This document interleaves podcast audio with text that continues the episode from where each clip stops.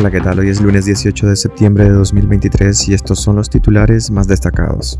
Ortega fue a Cuba a quejarse de las sanciones y pedir el fin de las críticas a su régimen. Critican a la presidenta de Honduras por denunciar falso bloqueo contra Nicaragua y defender a la dictadura. El régimen amenaza a Vilma Núñez y presiona a Monseñor Rolando Álvarez para que salgan de Nicaragua. La CIDH pide cesar la persecución a la Iglesia Católica y libertad para sacerdotes presos. En las universidades la dictadura apunta hacia el adoctrinamiento más que a la educación. Soy Odwin Cáceres y les doy la bienvenida. Ortega fue a Cuba a quejarse de las sanciones y pedir el fin de las críticas a su régimen. El dictador Daniel Ortega aprovechó su participación en la cumbre del G77 más China que finalizó este sábado en La Habana, Cuba, para plantar cara a algunos líderes latinoamericanos que han condenado la represión en Nicaragua y pedirles el fin de las críticas a su régimen bajo el argumento de no injerencia en los asuntos internos de los estados. En su discurso de cerca de media hora cargó de retórica antiimperialista y en algunos momentos siguiendo un guion, Ortega se quejó ante la escucha de líderes latinoamericanos como Gustavo Petro de Colombia o Luis Ignacio Lula da Silva de Brasil, quienes han condenado recientemente el despojo de la nacionalidad a opositores nicaragüenses, la confiscación de bienes o el encarcelamiento de Monseñor Rolando Álvarez. Ortega pidió respaldo a los gobiernos del mundo reunidos en la cumbre para plantear en la próxima Asamblea General de las Naciones Unidas el fin de las sanciones y los mecanismos de presión a regímenes como el de Nicaragua, Cuba o Venezuela. Nosotros por principio no nos metemos en las situaciones que se presentan en naciones hermanas, cuando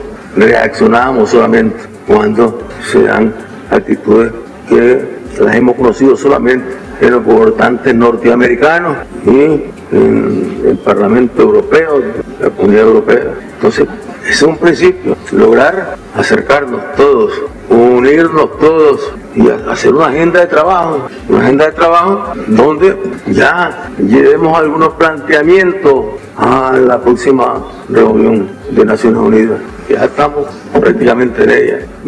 Que podemos llevar algunos planteamientos partiendo de esta declaración, este, haciendo, desde la declaración haciendo un llamado ahí en Naciones Unidas para que primero se nos respete y nos dejen estar en paz, vivir en paz, porque es la única forma de ir resolviendo los problemas. La cumbre del G77 más China reunió en La Habana a representantes de 134 países, la mayoría en vías de desarrollo. Ortega viajó a Cuba sin Rosario Murillo. Este es el segundo viaje oficial al extranjero del dictador en lo que va del año, tras su paso por Venezuela en marzo pasado.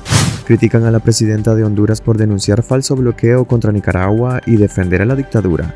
La presidenta de Honduras, Xiomara Castro, denunció un falso bloqueo contra Nicaragua y se mostró a favor de la dictadura de Daniel Ortega, que han recibido sanciones de parte de Estados Unidos y la Unión Europea por violaciones de derechos humanos y abusos de corrupción. Durante su intervención en la cumbre del G77 más China, celebrada este fin de semana en La Habana, Cuba, la mandataria hondureña pidió a los países miembros rechazar y no cumplir con medidas coercitivas como sanciones o bloqueos contra países miembros. Denunciamos enérgicamente el injusto bloqueo contra Venezuela y Nicaragua. Cuarto, establecer un compromiso permanente de no hacer la guerra y desarrollar mecanismos fuertes de negociación. Estas declaraciones han sido rechazadas por opositores al régimen de Daniel Ortega y contrastadas con datos que muestran cómo la dictadura se beneficia de las relaciones comerciales con Estados Unidos y las remesas que recibe el país. Creo que doña Xiomara Castro ha sufrido daño cerebral severo. En Nicaragua no existe ningún bloqueo, lo que existe es un dictador cobarde que encarcela a sacerdotes, criticó el ex embajador de Nicaragua en la OEA, Arturo Macfields. Por su parte, la escritora Yoconda Belli envió un mensaje a la presidenta presidenta Xiomara Castro a través de la red social X, en el que sostiene que no es cierto que haya bloqueo sobre Nicaragua. El principal socio comercial de Nicaragua es Estados Unidos. La economía también la sostienen millones de dólares de las remesas familiares del 10% de la población que ha salido del país por la represión. Ortega no es víctima, es agresor, señaló la escritora. En el contexto de la crisis sociopolítica de Nicaragua, Estados Unidos y la Unión Europea han implementado sanciones individuales contra altos funcionarios del régimen señalados como responsables de violaciones de derechos humanos. Estas sanciones no han afectado las relaciones comerciales con Estados Unidos, que sigue siendo el principal socio comercial de Nicaragua y el principal país emisor de las remesas que llegan al país. El régimen amenaza a Vilma Núñez y presiona a Monseñor Rolando Álvarez para que salgan de Nicaragua.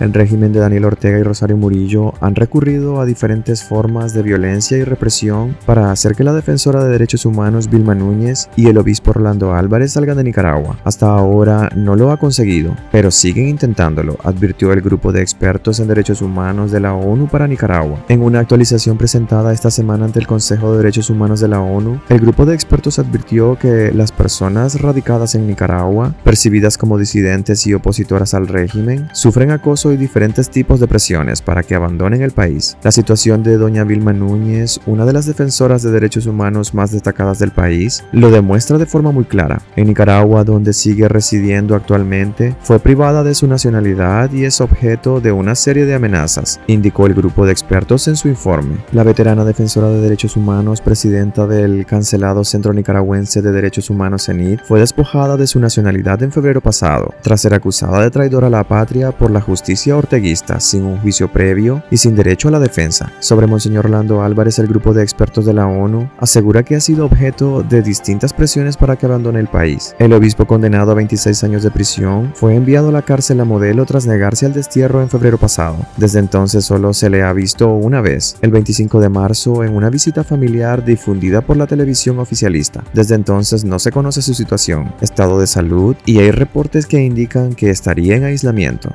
La CIDH pide cesar la persecución a la Iglesia Católica y libertad para sacerdotes presos.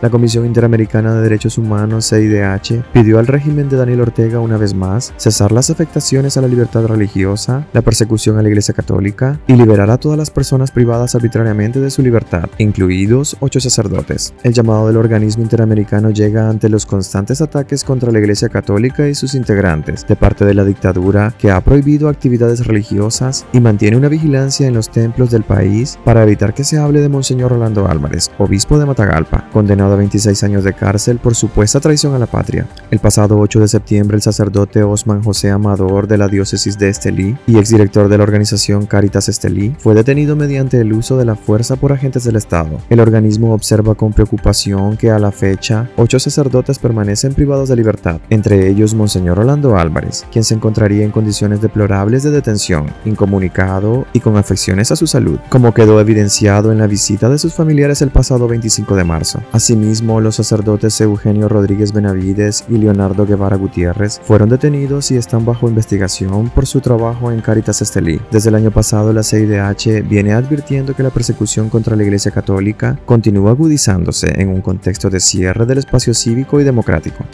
En las universidades la dictadura apunta hacia el adoctrinamiento más que a la educación. El régimen de Daniel Ortega en Nicaragua apunta más a un modelo de adoctrinamiento más que de educación, con el cierre de 27 universidades privadas en los últimos dos años, a las que luego ha convertido en centros de educación superior estatales, según un análisis del Centro de Estudios Transdisciplinarios de Centroamérica, CETCAM. El acelerado control que los Ortega Murillo han venido imponiendo sobre las universidades y otros centros educativos apunta a un modelo de adoctrinamiento más que de educación, en el que los estudiantes aprendan la verdad incontaminada que el Ejecutivo ha pretendido imponer sobre toda la sociedad nicaragüense, con sus discursos y narrativas. Valoró el SETCAM en su análisis. Para el SETCAM, un centro de pensamiento integrado por investigadores centroamericanos de distintas disciplinas, con sede en Costa Rica, de lo que se trata es que toda Nicaragua tenga un pensamiento único. Hay algo más en el trasfondo de las confiscaciones de universidades. Según ese análisis, el régimen sabe que el descontento ciudadano se ha extendido y profundizado entre toda la población, pero especialmente entre las nuevas generaciones de jóvenes que además de experimentar la represión más cruda y violenta desde 2018 hasta la actualidad, están viendo cómo sus posibilidades de futuro están truncadas en Nicaragua.